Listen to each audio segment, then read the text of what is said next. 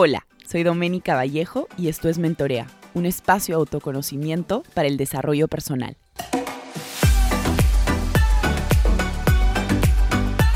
Hola a todos, ¿cómo están? Bienvenidos a un nuevo episodio de Mentorea Podcast. Este es el episodio número 127. El día de hoy he decidido titular este episodio Persiguiendo mis sueños por Víctor Rimac. De hecho, Víctor Rimac es nuestro invitado especial el día de hoy en, en este episodio de Mentorea. Ya quiero que conozcan a Víctor, así que no les voy a dar ninguna descripción de este invitado porque quiero que él solo se, se que la comunidad lo conozca. De hecho, Víctor tiene una historia increíble, persigue sus sueños hace ya hace varios, varios años. Y es increíble la motivación, la determinación y todos los, los baches que puede haber tenido en el camino. De hecho, yo he comenzado a seguir su historia hace poco y, y bueno, lo he estoqueado ahí bastante como para saber todo lo que le ha tomado llegar a donde está. Así que bienvenido, Víctor, a Mentorea Podcast. Por favor, cuéntanos un poquito sobre ti, cuéntanos un poquito sobre lo que haces. La gente ahí está, yo creo que muy emocionada por escuchar tu historia. Hola, muchas gracias por la invitación y por tener este espacio para poder compartir un poco de lo que, de lo que empezó como un, una salvación, una segunda oportunidad en la vida y que hoy en día pues eh, se han abierto muchas puertas para poder compartir este viaje que dura muy poco, eh, que se llama vida, ¿no? Entonces, bueno, soy natural de la ciudad de Huaraz, vivo allá, o he vivido casi toda mi vida, los últimos cuatro años no tengo un lugar que se llame o se determine casa, pero sí un lugar que le llamo hogar, ¿no? Que son estando al lado de mi familia, mis hijos y bueno, entonces este, este espacio de, tiempo en el que prácticamente tuve como oportunidad para conocer la montaña, a mí ha sido un espacio muy importante en el que a los 14 años me dieron la oportunidad para conocerla. Y bueno, desde ese momento eh, no he parado de hacer, hoy en día tengo 37 años, vengo haciendo esto no solamente como un tema de deporte, un tema de profesión, porque también soy guía de montaña, sino que para mí es un viaje espiritual a, encontrar muchas otras cosas que justamente poco a poco se van abriendo y no ha sido nada fácil, como lo dijiste, pero de eso se trata la vida, ¿no? Qué lindo que uno tenga obstáculos y que eso haga que empecemos a descubrir nuevas oportunidades y nueva visión de que de que esto te, te mueva para que pueda continuar con, con este viaje, como te decía, a veces tan corto. Así que nada, eso es lo que, lo que hago, a lo que me dedico. Ahora estoy metido en un proyecto de intentar subir las 14 montañas más altas del mundo, representando al país. Ya he subido nueve de estas montañas, todas sin ellas sin oxígeno suplementario.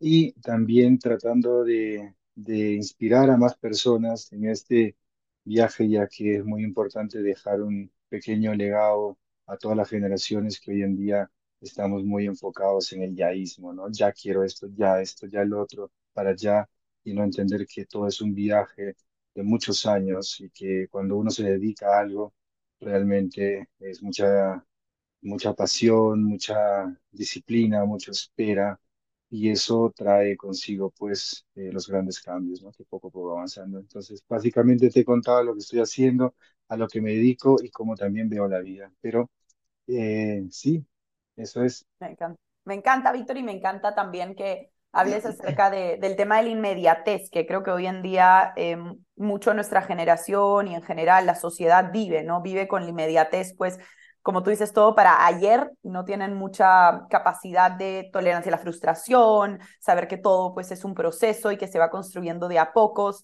A mí me gustaría que, nos cuentes un poquito, Víctor, cómo así te, te dedicas al montañismo y, y, a ver, no es un montañismo de subir una montañita de 2.000, 3.000 metros, es una montañita de, estás hablando de 8.000, ¿no? Metros para arriba.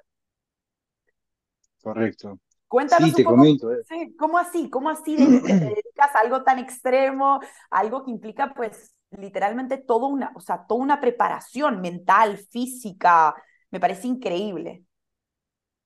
Mira, hay algo muy interesante. Son varios temas exactamente. El tema del yaísmo, que es un cáncer hoy en día en nuestra sociedad. Y también el tema de, de cómo es que me dedico a esto. Eh, yo vengo de una familia súper disfuncional, eh, soy el último de ocho hermanos, entonces vengo de una familia de recursos económicos muy, muy bajos, entonces siempre he sido una de las personas en las cuales nunca he tenido como las oportunidades para la vida. Yo era como el típico personaje que no estaba diseñado para nunca tener éxito. Entonces, eh, y tengo la suerte de no tener suerte, porque prácticamente con este viaje de la vida uno se va encontrando con cosas que lo que te estaban parametrando era completamente diferente, te ponían barreras por todos lados. Y esto pasa desde que era muy niño, ¿no? Uno por el tema de que a veces vemos a las personas dependiendo del estado socioeconómico y es algo como que eso nos limita mucho a las personas que tratamos de avanzar con los sueños. Ese es el primer eh, gran paso que no nos ha dejado avanzar y te digo en mi caso especial, porque eh, eso me frenaba mucho incluso a que yo pudiera pensar que podía alcanzar cualquier cosa. Entonces, viniendo de una familia como la que venía, mi padre era una hermosa persona, lo amé muchísimo, pero tenía una enfermedad que se llama el alcoholismo y esto ha sido por años una tragedia en la familia, ¿no? Entonces, eh, esto no nos ha dejado a nosotros como avanzar en muchos aspectos y cuando yo era niño, eh, pues veía a mi madre trabajar y dormir casi dos, tres horas al día. Entonces era un viaje muy difícil de, de poder como con todos los problemas que teníamos, eh, pensar en que podías alcanzar algo. Así que a la edad de los 14 años yo ya tenía problemas muy serios, problemas con, con la sociedad, problemas con el alcohol, con drogas, entonces nunca tuve una, una visión de lo que yo podía hacer. Entonces a esto eh, mi hermano, en la desesperación, porque yo ya me estaba perdiendo demasiado, él eh, empieza como a buscar algunas salidas. Entonces yo recuerdo que él ya hacía montañismo, ya subía las montañas como no profesional, pero sí con los amigos y tal, ¿no? Entonces había ahí un llamado, pero nunca escuché la voz hasta que él me dijo, oye, ¿por qué no te metes a subir montañas, a hacer esto? Y yo como, o sea, eso no, no era para mí, así de simple. Entonces, en ese viaje de la vida, en esa primera etapa, eh, pude ingresar al mundo del montañismo, hacer unos pequeños cursos en un club que, si bien es cierto, me dio la oportunidad para poder avanzar, fue quizás una apertura para tener una segunda oportunidad de vida, ¿no? Entonces, eh, la montaña te reeduca, la montaña te da disciplina, la montaña te da eso lo que no sabemos entender hoy en día con el yaísmo, ¿no? De que ya quiero esto, ya el otro, ya, entonces esto es un proceso, es que tienes que prepararte, tienes que estar enfocado, tienes que crear todo un plan, eh, toda una organización básica para poder lograr el objetivo, ya sea una cima o ya sea una expedición, ya sea lo que uno vaya a realizar. Entonces, y así no consigas la cumbre, lo más importante es haber viajado, haber ido, haber soñado algo y lo estás materializando, ¿no? Entonces, todo es muy espiritual. Así que a los 15, 14, 15 años, cuando empecé a adentrarme a este mundo, pues era muy complejo porque imagínate, nuestra educación en el país se ha quedado muy estancada. ¿no? Entonces, no solamente en el país, sino en muchas partes del mundo, que todo ha evolucionado, pero eso sigue todavía, sigue siendo muy, muy eh, cuadriculado y una forma u otra piensan que 40 alumnos van a aprender de una sola manera. Y esa misma visión hace de que uno eh, entienda que si no llegaste al estándar que te pide la sociedad, eres una persona no va a tener futuro. Si tú eres una persona que tiene algunas, eh, digamos, diferencias con el resto de niños modelo, que es estar de una otra forma ordenado y estar como, sabes, eh, pues atendiendo en clase y esto como muy eh, lo que te pide la sociedad, ¿no? Es como encerrarte en un frasco. Eso hace de que uno crea que es un mal alumno, ¿no? Entonces, por ende, eh, yo fui la oveja negra, no solamente en mi casa, sino que del colegio también. Imagínate, tanto tiempo después, mi hijo de 11 años eh, le han diagnosticado hoy en día el TDAH, que es el trastorno por déficit de atención, y era lo que yo tenía en aquel momento, pero mis padres no tenían esa, esa oportunidad de entender qué es lo que me estaba pasando y por ende la sociedad menos y menos en el colegio. Entonces, eh, era como ya no tenía remedio, ¿no? Entonces, pero cuando te muestran la escalada en sí, eh, es algo que fluyó tan natural y tan compenetrado a lo que realmente era mi energía de estar moviéndome todo el tiempo y que no era algo malo, al contrario, esas deficiencias que lo veía la sociedad, las usé como herramientas para poder progresar y avanzar en la vida. Entonces la gente me decía como, oye, ¿sabes qué? Hay cosas que tú haces que hay gente que lo viene haciendo muchos años y no puede lograrlo. Y tú has venido acá y has hecho cosas que te fluyeron. Entonces entendí que estaba haciendo algo que me hacía feliz porque sentía realmente la libertad, porque cuando tú estás en las calles tienes en tus manos eh, simplemente una opción de que si te pasa algo no te interesa, pero cuando estás en la montaña te entregan la vida en tus manos. Entonces es mucha responsabilidad, ¿no? Y eso hace de que cambie toda tu percepción de vida y cómo veía la vida y encaraba también. Así que ese mismo trayecto para mí ha sido muy importante de, de entender que estaba haciendo algo que me hacía feliz, pero que lo hacía bien también. Entonces, empecé a tener algo muy importante que lo había perdido en muchas ocasiones y que se llamaba y que se llama el autorrespeto, ¿no? Tú puedes perder el respeto de todo el mundo, pero si pierdes el autorrespeto por ti, eh, simplemente ya no hay nada más fondo que puedas tocar. Así que cuando empecé a creer en mí, empecé a, a empoderarme, eh, me ayudó bastante a que pudiera como encaminarme y eso ha hecho de que paso a paso pues haya conseguido todo esto sabiendo que muy en el fondo no iba a ser de noche a la mañana, pero sentía en, que esto iba a pasar. Yo lo tenía muy visionado y esto es lo que hoy en día está pasando. Entonces, todas esas oportunidades, todas esas cosas que están avanzando, no es porque yo eh, empecé ayer, esto ya tiene, como decía, 23 años de, de, de estilo de vida y estoy feliz de haber llegado hasta aquí y seguramente más bonitas cosas pasarán en el camino, pero también sabiendo de que es eso, ¿no? El día a día. Me encanta tu historia, me encanta tu historia, Víctor, porque creo que, que inspiras a muchas personas a saber que no todo tiene que ser siempre color de rosa para, para uno finalmente llegar al éxito, ¿no? Y de hecho, ahí tengo tres, tres cosas. Primero un comentario y luego dos preguntas. Un comentario, yo estudio mucho el tema de, de los traumas, de la bioneuroemoción, soy psicóloga de, de carrera y una de las cosas que, que siempre ha dicho mi mentor, que es Gabor Mate, que es un canadiense espectacular que habla de trauma y habla de niños.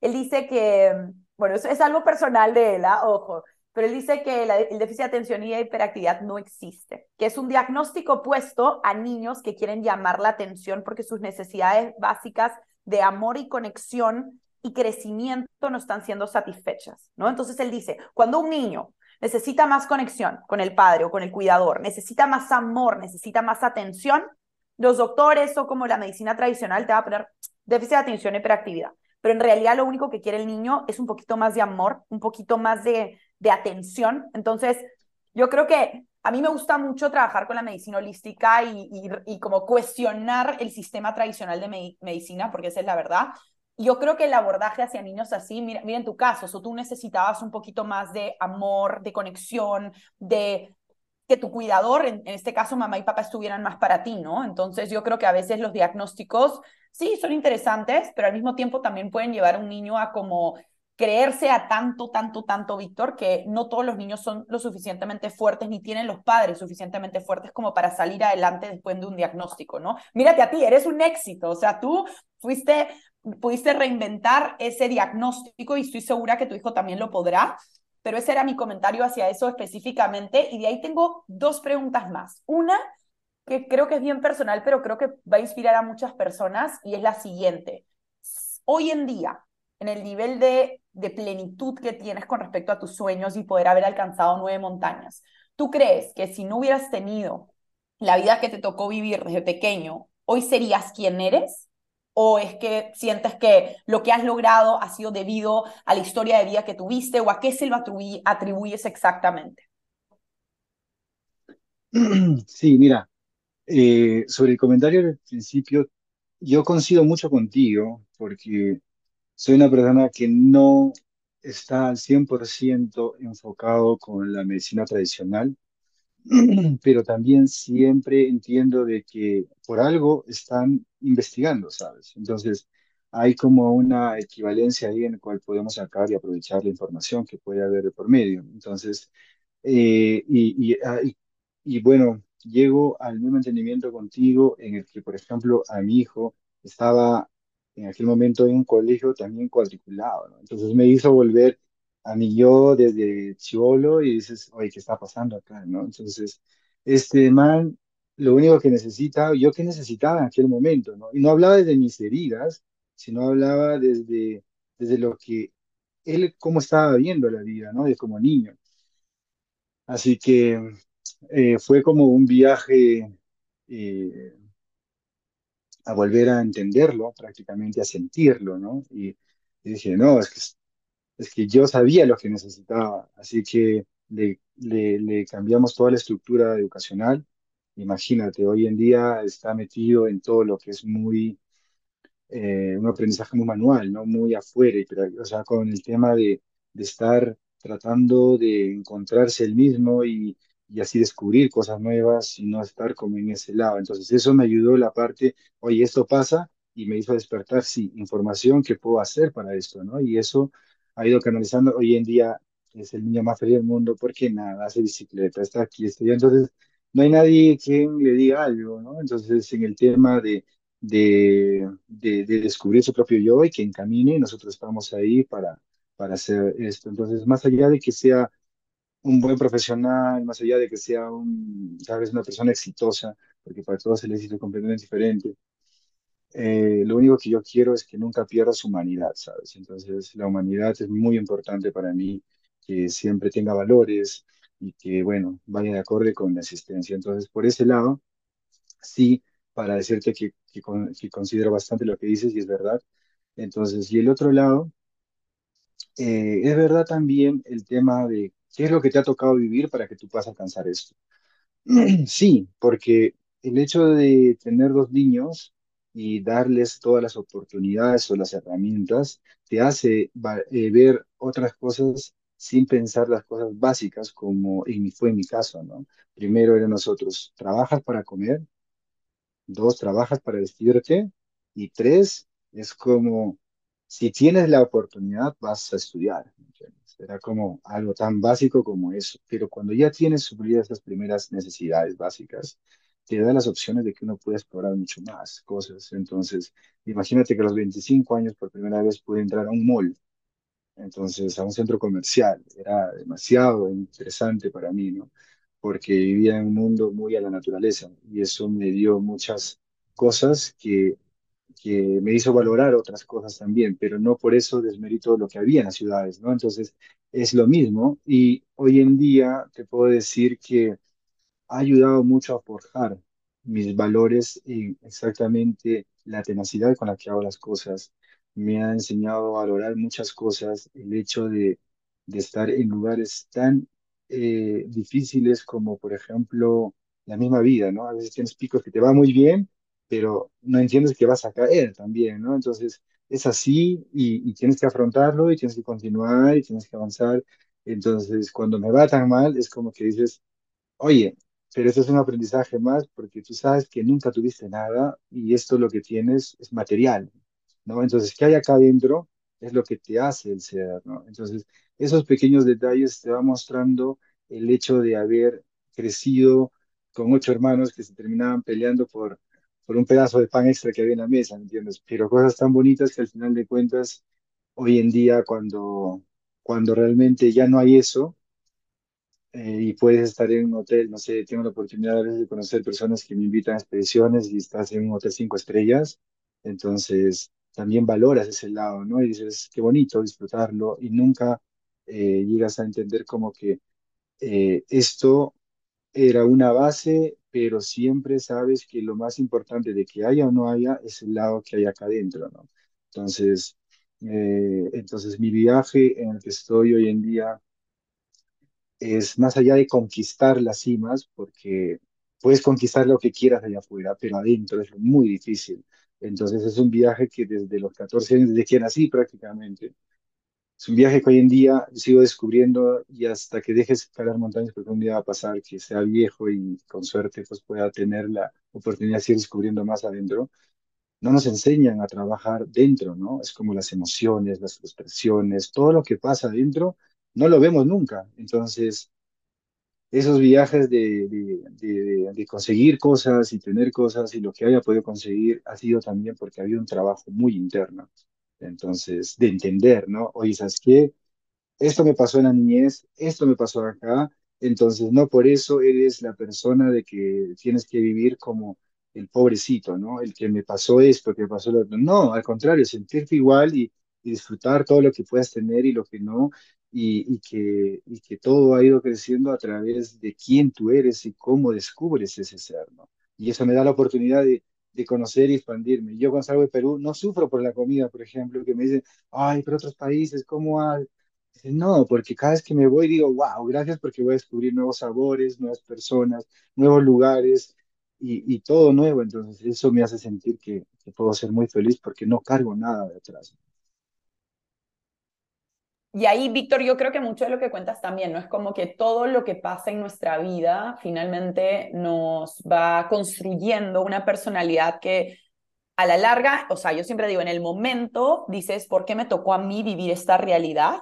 Sin embargo, cuando uno va creciendo y va viendo cómo esta realidad y cómo está, estas cosas que nos pasaron de pequeño finalmente forjaron una personalidad que gracias a esas experiencias hoy somos quien somos. Es como si no hubiéramos tenido que pasar por esas experiencias, probablemente hoy día no conseguiríamos lo que conseguimos, ¿no? Entonces, ahí de hecho hablabas mucho acerca del éxito y cómo cada persona define el éxito de forma diferente. Me gustaría, me gustaría que nos cuentes qué es para ti éxito, ¿no? Porque yo personalmente definí el éxito como tener mucho dinero y lo perseguí probablemente, tengo 30, bueno, 29, eh, lo perseguí como por, ¿qué será?, unos 10 años de mi vida y de ahí me fui dando cuenta que por más de que tengas dinero o como haces proyectos, si no hay impacto, para mí, si no hay crecimiento y contribución en lo que uno hace, directo o indirecto, no, no, no me llena como persona, ¿no? Y esto te lo hablo a nivel personal y profesional. Entonces, para mí el éxito es poder crear proyectos y poder vivir en armonía haciendo cosas que me hagan crecer a mí como persona y al mismo tiempo contribuir de forma directa e indirecta a una sociedad en pro de que se den cuenta del potencial que tienen dentro y, y, del poder que tienen de sanación hacia uno mismo en cuanto a sus traumas y eventos de, de vida, ¿no? Pero para ti que, que has alcanzado tanto a nivel de, de, de, montañismo, has podido superar todas estas, muchos llamarían limitaciones económicas, de oportunidad, ¿qué es para ti el éxito, Víctor? Mira, es muy interesante, porque como tú, creo que todos estamos en ese camino de pensar que andar con trajes caros y tener cosas y dinero es el éxito, ¿no?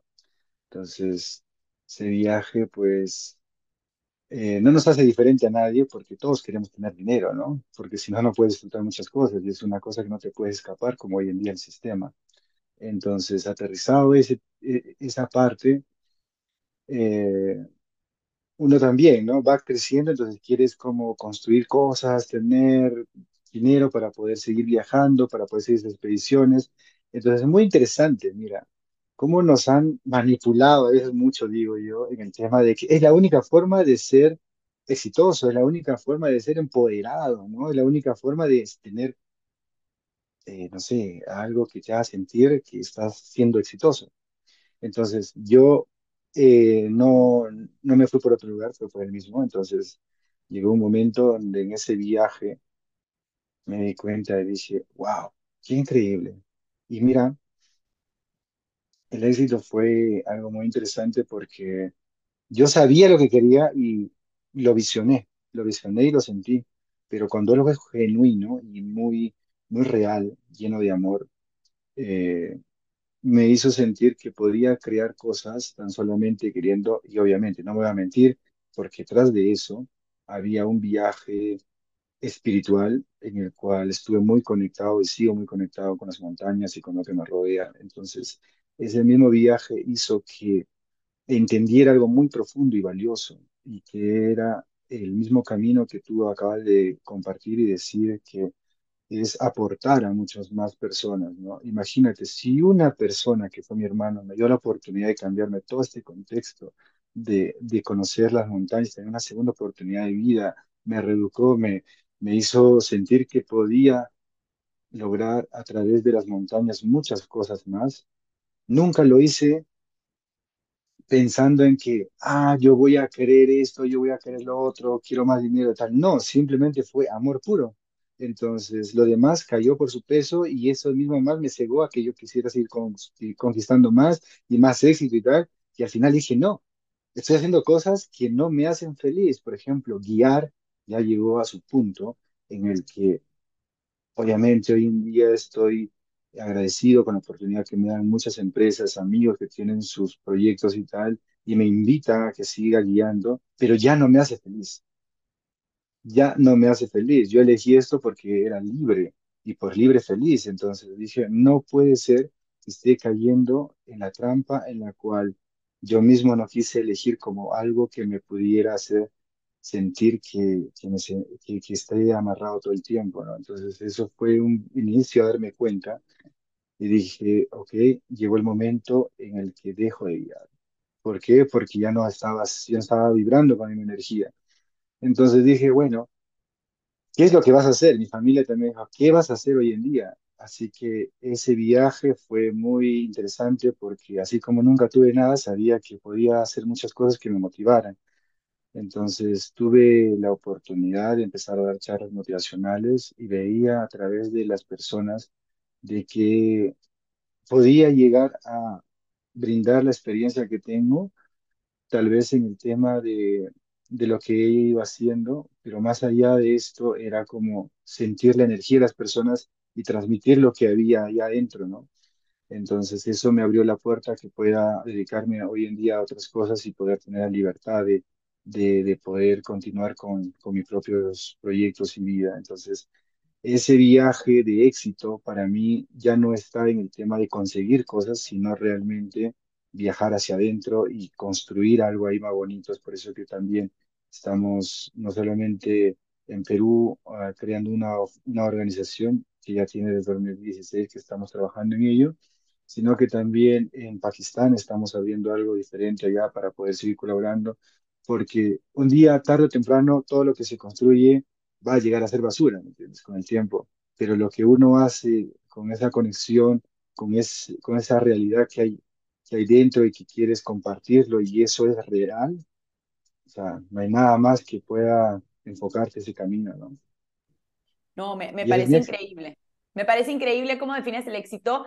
Y, y, y Víctor, o sea, ¿cómo manejas? Porque creo, o sea, porque creo importante también resaltar cómo manejas la humildad, porque muchas veces llegas a ser exitoso, como lo queramos llamar, y claro, de pasar de una realidad a tener de repente pocos recursos, no poder darte, digamos, ciertos lujos o ciertos gustitos, a poder tener muchas más cosas materiales o libertad de tiempo, ¿no? Que para mí es lo más importante en la vida.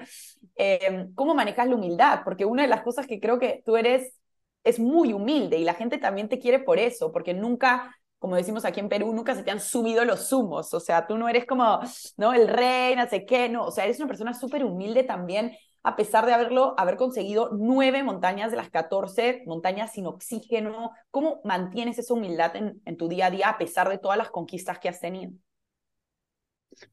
Algo muy simple, es que eh, las montañas te enseñan que somos muy efímeros. Imagínate, de las personas con las que empezamos a escalar juntos, éramos cinco. Soy el único que sigue aún con vida, los demás ya se fueron. Entonces, este viaje espiritual dura muy poco. Así que si eres consciente de eso, te das cuenta que, que la humildad es lo mismo, ¿no? Un día puedo estar sentado con el dueño de la TAM, con los cuetos que son familia, el otro día estoy sentado al lado de un arriero, pero a nadie se le mira sobre encima del hombro y a nadie por abajo. Entonces, eh, lo mismo, ¿no? Puedo estar en un hotel cinco estrellas y al día siguiente tomándome una quinoa en, en una estación de bus afuera. O sea, no, no, no es el lugar, no son las personas, es, como tú dices, la humildad, pero definamos qué es la humildad. La humildad es tan simple como respetar por igual a todo ser vivo. Entonces, por ende, eh, nosotros los humanos no somos muy humildes en el tema de, este consumo masivo que está habiendo, ¿no? Con eso no quiero sonar nada, nada súper espiritual y nada por el estilo, pero es algo que me estoy enfocando en el futuro, en el cual voy a ser mucho más consciente desde la alimentación y todo esto, porque es muy importante. Entonces, pero desde ahí nace ese, esa base, ¿no? Esa base y esa realidad. Sabes que un día vas a partir, esto no dura mucho, entonces ¿A quién le vas a querer tratar de impresionar con las cosas que has logrado? Que si tú sabes que eso va a desaparecer, ¿me entiendes? Y te lo digo porque en mi familia, cuando hubo la crisis de la pandemia, entonces mi padre y mi madre con tanto esfuerzo nos dejaron una casa y unos departamentos, entonces en la crisis económica era como y tal, ¿no? Y salió por ahí, ah, vendamos los departamentos y tal. Entonces, oye, pero tus padres hicieron algo pensando que te iban a dejar algo, ¿no? Entonces ese algo para ti no significa todo el valor que ha ido haciendo esta persona por años y años y años. Entonces, imagínate si estás pensando que eso, eso representa algo como grandeza.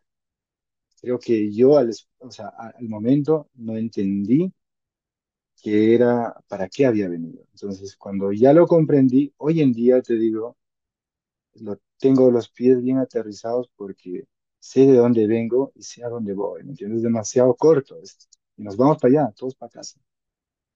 Eso es cierto, eso es cierto, Víctor. Y, y qué linda la definición de humildad que, que nos propones. Eh, la voy a tomar en cuenta para mis siguientes eh, momentos cuando me, cuando me dicen qué es humildad para ti, porque creo que la resumes muy bien. Y a ver, para, para cerrar este episodio tengo una pregunta que creo que muchas personas quieren escuchar sobre tu experiencia y es, cuéntanos de las nueve montañas o de repente otra que vas este, subiendo, ¿cuál ha sido el momento más complejo a nivel físico y mental durante este recorrido de nueve montañas sin oxígeno, las más altas del mundo? Cuéntanos ¿Cuál fue, cuál fue tu experiencia? ¿Qué sentiste? ¿Cómo lo, ¿Cómo lo supiste manejar? ¿Cómo saliste adelante? Me imagino que tienes millones, pero cuéntanos así como la que más te haya marcado a nivel físico y mental. Mira, el momento más complejo que tuve que aceptar o que acepto cada vez que pasa, no es ni siquiera una montaña difícil, es el hecho, porque eso siempre va a haber, la montaña es muy impredecible, entonces por ende va a haber cosas, uno tiene que estar como dispuesto a aceptar. Yo entiendo que la que llevo en mi cuerda o mi cordada a la muerte de compañera cada vez que me voy de casa.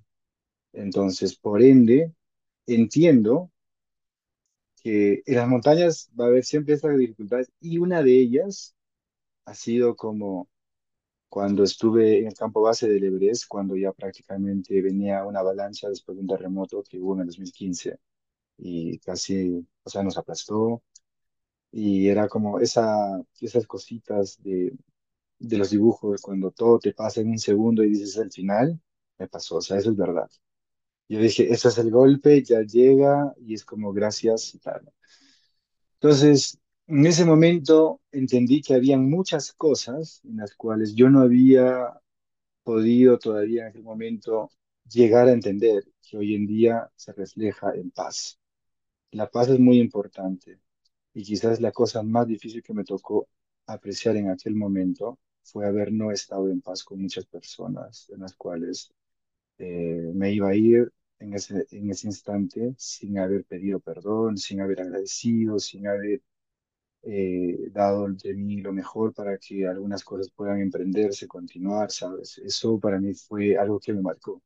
Entonces, hoy en día no hago algo que no esté de acorde a lo que quiero, ¿no? Mucha paz, tranquilidad, y si eso puede ser posible, bienvenido sea. Y si no, y se me quita la paz, también digo, no, porque ese no es el camino, ¿no? Entonces, eh, y algo que, como te decía, que ya no guío más, es porque eh, también no quiero perderme la infancia de mis hijos, ¿no? Que cuando vaya a llegar a pasar eh, todo, toda mi vida una vez más en un segundo, en cualquier montaña, en cualquier situación compleja, no quiero decir, uy, no disfruté tanto con mis hijos. Entonces hoy en día dejo de guiar, dejo los proyectos mucho de montaña más, me dedico a hacer menos, pero el hecho de que cuido a mi princesa al lado, la llevo al parque, estamos jugando, a mi hijo, que nos dedicamos a, a vibrar de una manera diferente y, sabes, eso muy conectado, es parte del proceso que cuando llegue la parte de decir hasta aquí fue el viaje de Víctor, me vaya en paz. Entonces, eso, ese quizás sido el momento más difícil y un gran aprendizaje a la vez. Qué lindo, Víctor. Te juro que casi lloro con lo que, con lo que dices porque me conecto mucho con, con esta capacidad también de, de agradecer por lo que uno tiene y finalmente también ir irse en paz, ¿no? que a veces es, es, muy difícil hoy en día con, con la sociedad y la cultura que la, en la que vivimos en general en el mundo, encontrar paz y, y, sobre todo encontrar espacios donde no guardar rencor a las personas que terminan finalmente enfermándonos, ¿no? Y, y bueno, no, no, puedo cerrar este episodio sin preguntarte algo que probablemente bastantes personas también quieran escuchar y te prometo que con esta es la última y no te quita más tiempo y es ¿cómo manejas el miedo, Víctor? ¿Cómo manejas el miedo a las avalanchas, las montañas, la impredecibilidad de la montaña? ¿Qué haces para manejar el miedo en situaciones tan complejas y sobre todo contar tanta incertidumbre? Porque una montaña no te dice, hoy me provoca estar soleada, pasa de soleada a nevar, a avalancha, entonces, ¿cómo manejas el miedo?